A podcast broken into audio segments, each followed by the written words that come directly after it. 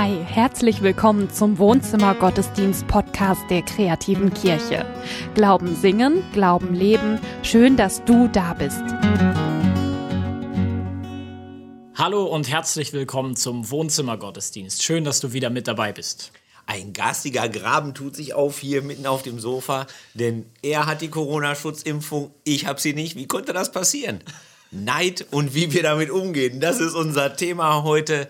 Daniel hat dazu was vorbereitet. Und diese Gegenwart wollen wir feiern und dass wir miteinander verbunden sind, auch wenn wir räumlich getrennt sind, wenn wir sagen, im Namen des Vaters und des Sohnes und des Heiligen Geistes. Amen. Wenn unser Beziehungsleben ein gedeckter Frühstückstisch wäre, dann wäre der Neid der Schimmel auf dem Frischkäse. Ist das völlig Normales? Entsteht von alleine, braucht man trotzdem nicht. Es kennt jeder, es will keiner. Neid bedroht unsere Beziehungen. Deswegen hat Gott zu Neid eine ganz klare Meinung. In der Bibel gibt es mehrere Stellen, sinngemäß, lass das mit dem Neid. Das Ding ist aber, ich glaube, Neid ist immer ein menschliches Thema. Und ich glaube, in den nächsten Wochen und Monaten wird es Top-Wachstumsbedingungen geben für Neid. Wir werden es erleben. Einige sind geimpft, andere warten. Einige fahren richtig in den Urlaub und andere hören von ihrer Chefin so, jetzt sind wir aus der Kurzarbeit raus, so jetzt müssen wir mal aufholen hier. So, also wer jetzt reinhauen, damit es nächstes Jahr den Laden noch gibt. Es wird so viele Situationen geben. Deswegen möchte ich, dass wir das Thema heute bearbeiten. Ich möchte, dass wir einen ehrlichen Blick finden, einen ehrlichen Blick auf uns selbst, unser Leben, die Situation, wo wir Neid empfinden. Und natürlich, dass wir dann schauen, wie kommen wir hier weiter. Welche Wege gibt es denn jetzt aus dem Neid heraus? Und da da wird uns die Geschichte von Kain und Abel helfen. Ganz alte Geschichte, altes Testament. Ähm, ich glaube, da steckt echt göttliche Wahrheit drin. Weisheit für uns. Aber wir fangen an mit der Ehrlichkeit. Sei bitte ehrlich zu dir selber. Wo empfindest du Neid? Auf was bist du neidisch? Und auf wen bist du neidisch? Und ich glaube, enge Beziehungen sind da erstmal die wichtigsten. Das ist kein Zufall. Kain und Abel sind zwei Brüder. Ich habe drei Geschwister, eine Schwester und zwei Brüder und ich könnte von jedem dieser Menschen Dinge sagen, die er oder sie hat oder kann und ich hätte das auch gern. Und es gab Zeiten in meinem Leben, da, da war ich da richtig neidisch drauf. Und es kommt auch immer mal wieder, dass ich denke, was, Mann, das hätte ich doch auch so gerne. Lass uns bitte ehrlich sein. Was ist es bei dir? Worauf bist du neidisch und auf wen? Es gibt alles Mögliche.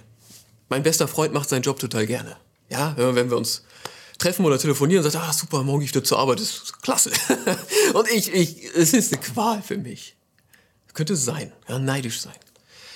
Die Familie nebenan, wir machen mal so einen Lärm, ja, da, da, als wäre da immer Party, jedes Abendessen scheint ein Fest zu sein, so. Und äh, Mensch, ärger dich nicht spielen, als wäre das ein großes Vergnügen. Und ich sitze in meiner Wohnung alleine und so. Jetzt wird's ein bisschen tiefer vielleicht noch, ne, oder ein bisschen schwerer auch. Meine Schwester hat vier Kinder. Ich habe ein Kind und das hat mich fast das Leben gekostet. Neid ist total menschlich. Und ich bitte dich, sei ehrlich. Sei ehrlich zu dir selber. Worauf bist du neidisch und auf wen? Denn dann, erst dann, erst dann macht es dir die, macht es Sinn zu fragen, was hilft denn jetzt? Was hilft denn gegen den Neid?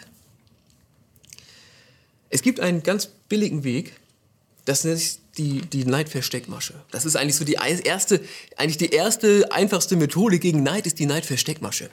Und die funktioniert so. Ja, das kennst du. Was ich, mein bester Freund, der, der macht seinen Job so gerne, der sagt immer, er geht total gerne zur Arbeit und so. Ich ja nicht so. Aber weißt du was, das ist ein Träumer. Der redet sich jeden Mist schön und seine Firma, das ist total der windige Laden, ja. Die machen Sachen, ey. Also ich würde da nicht arbeiten wollen. Ich hätte Sorge, dass das alles Kopfheister geht. Oder die Nachbarn. Ja, da ist immer Party, so beim Essen, ne? Man hat das Gefühl, die werden total glücklich und so ich ganz ehrlich bin, ich glaube, das ist mehr so eine Fassade. Die spielen Happy Family, ne? Neulich ähm, die Pizza bestellt, kommt die Pizzalieferantin und also wie der Vater diese, diese junge Frau angesehen hat, ne? Ich, ich, ich kenne diesen Blick. Ich, ich sag, der ist nicht treu. so, kann man so machen, ja? Das ist Neidversteckmasche. Ähm, jetzt noch finsterer noch mit den Kindern. Meine Schwester hat vier Kinder, ich habe ein Kind und das hat mich fast das Leben gekostet. Aber weißt du, ich kann für mein Kind wenigstens vernünftig sorgen. Meine Schwester, boah, die, Mann, die, die leben von der Hand in den Mund. Und die Kinder werden ja teurer, wenn die größer werden. Das ist auch, das ist auch nicht gut für Kinder. Merkst, Neidversteckmasche. hilft das gegen Neid? Klipp und klares Jein. Im ersten Moment hilft das gegen Neid. Man kann den Neid damit betäuben. Aber man betäubt ihn mit einem Gift. Denn, denn man, man, man dichtet Menschen, und das sind ja sogar oft Menschen, die man liebt, denen dichtet man was Fieses an, um ihr, eigene, um ihr Glück ertragen zu können. Und das, und das zerstört natürlich Beziehungen. Das heißt, wenn Neid Beziehungen zerstört, und ich bekämpfe jetzt Neid mit der Neid-Versteckmasche, was ich für ein ziemlich fieses Gift halte, ja, dann zerstöre ich ja auch die Beziehung. Das heißt, ich habe eigentlich am Ende des Tages gar nichts erreicht. Es ist eigentlich im Bild gesprochen, ne? wenn wir sagen, der Neid ist der Schimmel auf dem Frischkäse. Ich mache auf, ich sehe den Schimmel, nehme ich einen Löffel, rühre das schön unter und mache mir das dann aus Brötchen. Ja, kein Schimmel da. Nicht der richtige Weg. Also nochmal gefragt, was hilft denn gegen Neid? Was hilft wirklich gegen Neid? Es kommt kein und Abel. Ich glaube, dass diese Geschichte uns hilft, diese beiden Brüder uns helfen, wenn wir genau hinsehen. Erstes Buch Mose, Kapitel 4.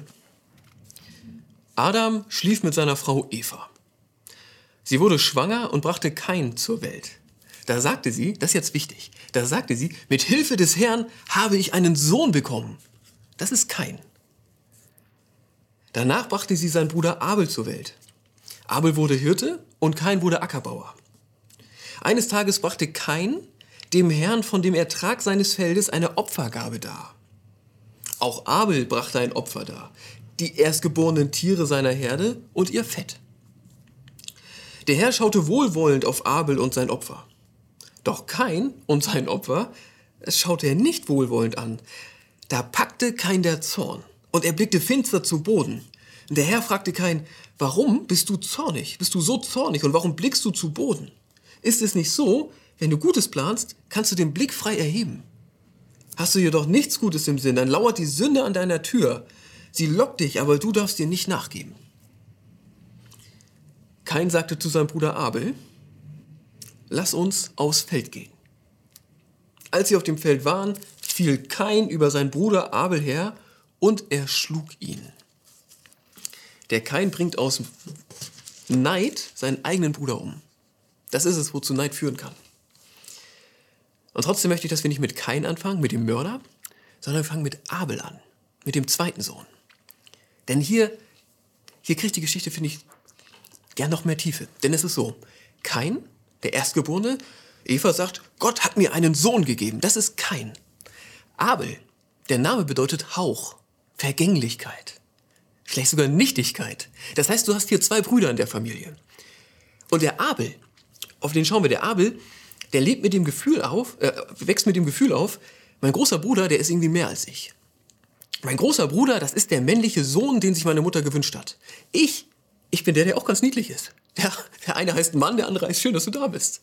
Kein kann alles, ich kann gar nichts. Kein ist beeindruckend, ich bin süß. Ich bin Nummer zwei und zwar sowas von in jeder Hinsicht. Das ist das Lebensgefühl von Abel.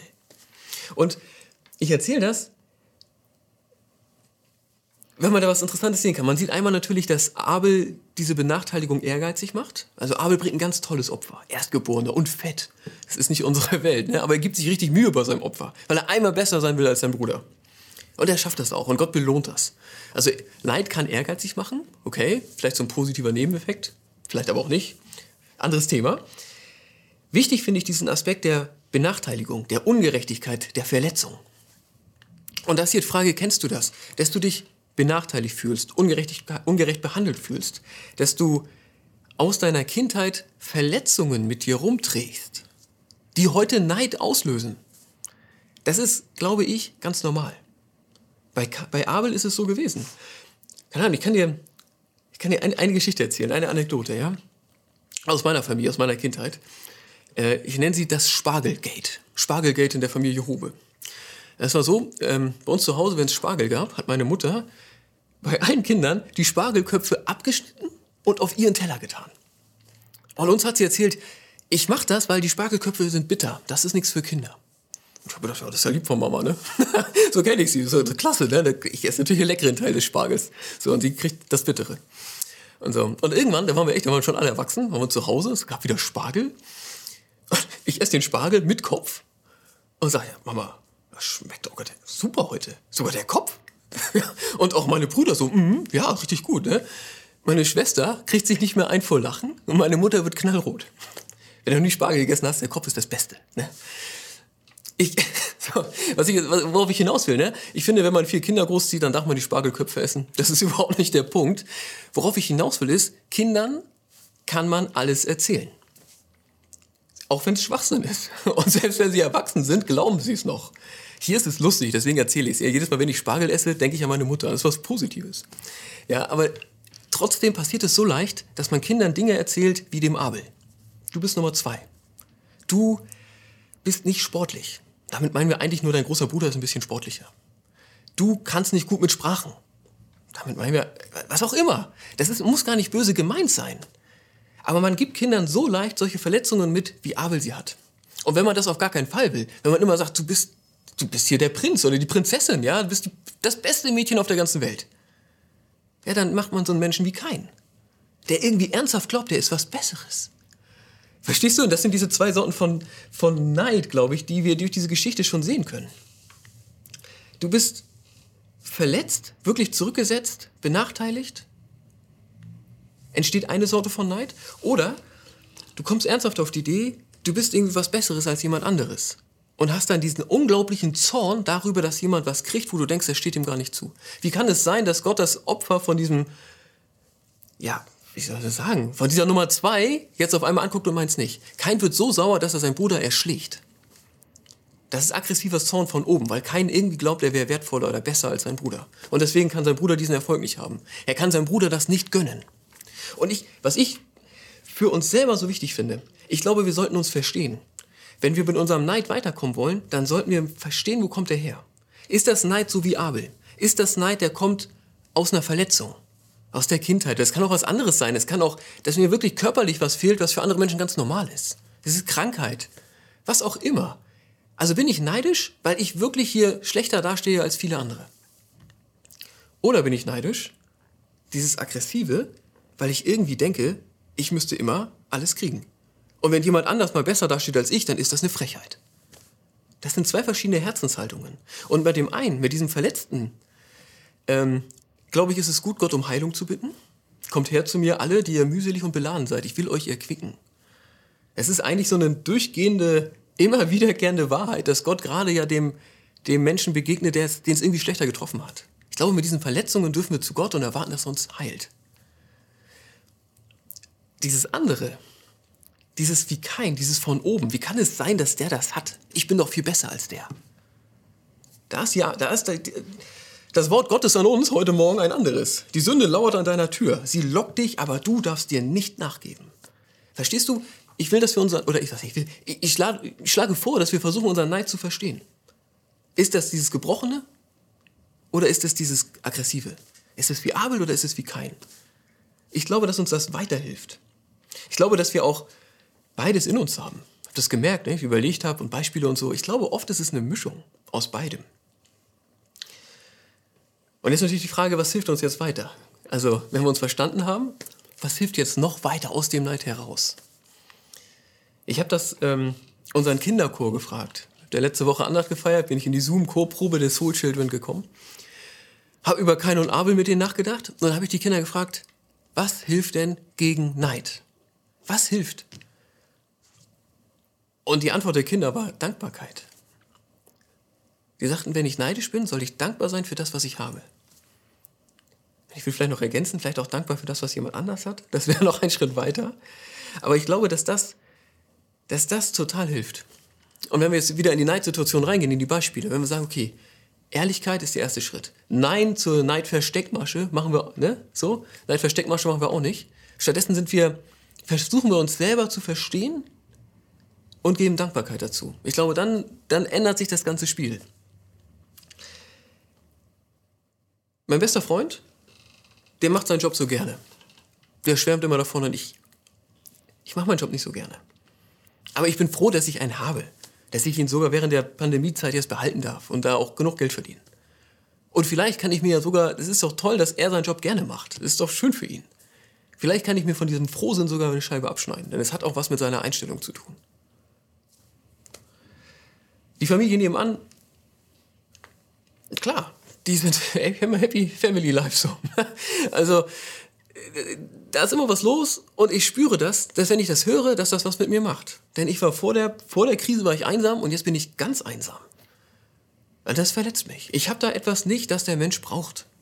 Und ich bitte Gott darum, dass er mir hilft. Ich, ich klage ihm mein Leid so und ich bitte ihn um Veränderungen in meinem Leben. Natürlich. Und trotzdem kann ich mich freuen, dass es denen gut geht. Meine Schwester hat vier Kinder, ich habe ein Kind, das hat mich fast das Leben gekostet. Ich kann Gott trotzdem für dieses eine Kind, das er, das er meinem Mann und mir geschenkt hat, danken. Ich kann ihm danken um dieses Kind, das uns anvertraut ist. Und wenn ich dabei bin, kann ich auch danken um die, um die Kinder der, die, die, dieser anderen Familie, meinem Schwager und meiner Schwester anvertraut wurden. Das geht. Und ich glaube, dass wenn uns solche Gebete gelingen, wenn uns solche Ehrlichkeit vor uns selber, vielleicht sogar auch vor dem Menschen, den wir ja beneiden, gelingen. Ich glaube, dass da, dass da Beziehungen heil werden, dass dort Dinge wieder zusammenwachsen. Dass der Neid eine Herausforderung ist, aber vielleicht ist es hinterher sogar stärker als vorher. Ich glaube, da wird das Leben wieder besser. Also zusammengefasst, was hilft wirklich gegen Neid? Ich bin der Meinung, als allererstes Ehrlichkeit, also ein Ja zur Wahrheit. Wo bin ich neidisch auf wen und warum? Dann ein klares Nein zur Neidversteckmasche. Ich werde den Neid nicht betäuben, einfach dadurch, dass ich anderen Menschen fiese Sachen andichte. Ja, Schimmel unterrühren? Machen wir nicht. Das dritte ist Verstehen. Was ist das hier? Habe ich hier wie Abel einfach Verletzungen? Fehlen mir Dinge im Leben? Dann ist es gut, das ehrlich bei Gott zu benennen und ihn bitten, dass er mir hilft. Oder ist es dieses, dieses Kein-Ding, ja? Irgendwie denke ich, ich bin was Besseres und ich bin doch die Ältere. Wie kann das dann sein? Was auch immer. Und da ist der richtige Weg, umzukehren und zu sagen, diesen Weg gehe ich nicht weiter. Dankbarkeit ist das Letzte. Ich tue Dankbarkeit dazu. Ich danke Gott für das, was ich habe und ich danke ihm auch für das, was jemand anderes hat. Ich wünsche dir, ich wünsche dir ein, ich wünsche dir und mir ein besseres Leben. Ein besseres Leben mit weniger Neid, mit mehr Dankbarkeit, Ehrlichkeit und stabilen Beziehungen. Amen. Ich soll ehrlich sein, hat Daniel gerade gesagt. Und ehrlicherweise muss ich zugeben, ich bin neidisch. Die Predigt hätte ich auch gerne gehalten. Chris Lass, das kann ich gönnen. Da komme ich eh nicht hin. Aber die Predigt hätte ich gerne gehalten. Aber es ist konstruktiver Neid. Ich möchte auch mal so eine schöne Predigt halten ich, ich glaube auch, dieser, dieser erste Schritt, so Gefühle auch, Gefühle auch zuzulassen und ehrlich damit zu sein, zu sich selbst und auch vor Gott, das kann ein erster Schritt werden, ähm, heil zu werden. Die eigenen Punkte, wo fühle ich mich benachteiligt, wo fühle ich mich verletzt, wo fühle ich mich zurückgesetzt, ähm, heil werden zu lassen. Wenn du ein Gebetsanliegen hast oder Fragen oder Rückmeldungen, dann haben wir eine E-Mail-Adresse für dich: wohnzimmergottesdienst.kreative-kirche.de. Wir freuen uns auf diesem Wege von dir zu hören. Kaum zu glauben, aber wahr. Wir feiern heute den 50. Wohnzimmergottesdienst. Endlich 50. Du hast es immer für möglich gehalten, ne? Ich war fest der Überzeugung, ja. das schaffen wir. mein Glaube ist zu klein. Ich, es gibt so viel, was ich von dir lernen kann, Johannes. Kann das überhaupt sein, dass wir so viele Gottesdienste machen konnten? Das ist möglich, weil uns viele unterstützen, weitersagen, dass es uns gibt oder auch mit einer Spende. Beides brauchen wir. Und wenn du magst, dann tu das eine und das andere am liebsten. Das hilft uns am meisten weiter. Dann feiern wir eines Tages den 150. Wohnzimmergottesdienst. Wer weiß, ist das groß genug? Perfekt. Mats und ich, wir feiern gleich noch ein bisschen weiter in gut protestantischer Tradition mit Kaffee und Kuchen.